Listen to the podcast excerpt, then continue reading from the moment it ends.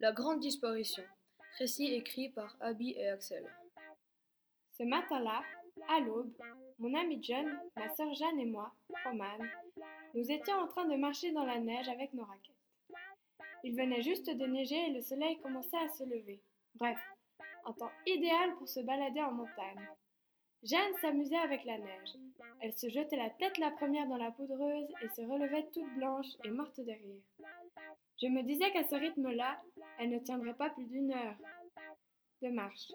John, lui, n'arrêtait pas de raconter des blagues. Quant à moi, j'étais heureuse juste à les regarder faire. Ce que je ne savais pas encore, c'est que nous allions vivre une sacrée aventure. En effet, je m'aperçus tout d'un coup du silence qui régnait autour de moi. Où était-il passé? Je commençais à m'inquiéter. Je courus dans tous les sens en hurlant leurs prénoms. John, Jeanne Aucune réponse. Je continuai mon chemin, mais je vis quelque chose, ou plutôt quelqu'un. C'était un jardinier. Je lui demandai. Auriez-vous vu deux enfants? Un se nomme John. Il a des cheveux luisants, une belle veste rouge, une peau basanée et de petites mains potelées.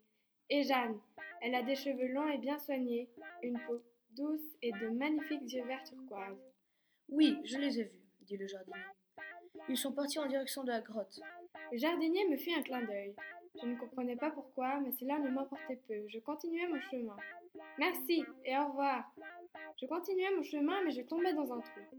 Il y avait des traces de petits pieds. Il y a quelqu'un? demandai-je. Aucune réponse.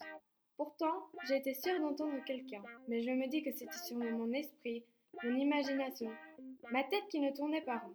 J'étais bouleversée par la disparition de John et Jeanne, mais là, j'entendais vraiment des bruits, ou plutôt des voix. Roman, Roman, tu es là? Cette voix m'était familière. Oui, je suis là, répondais-je. Mais où êtes-vous? Là, derrière toi. Je les avais enfin retrouvés.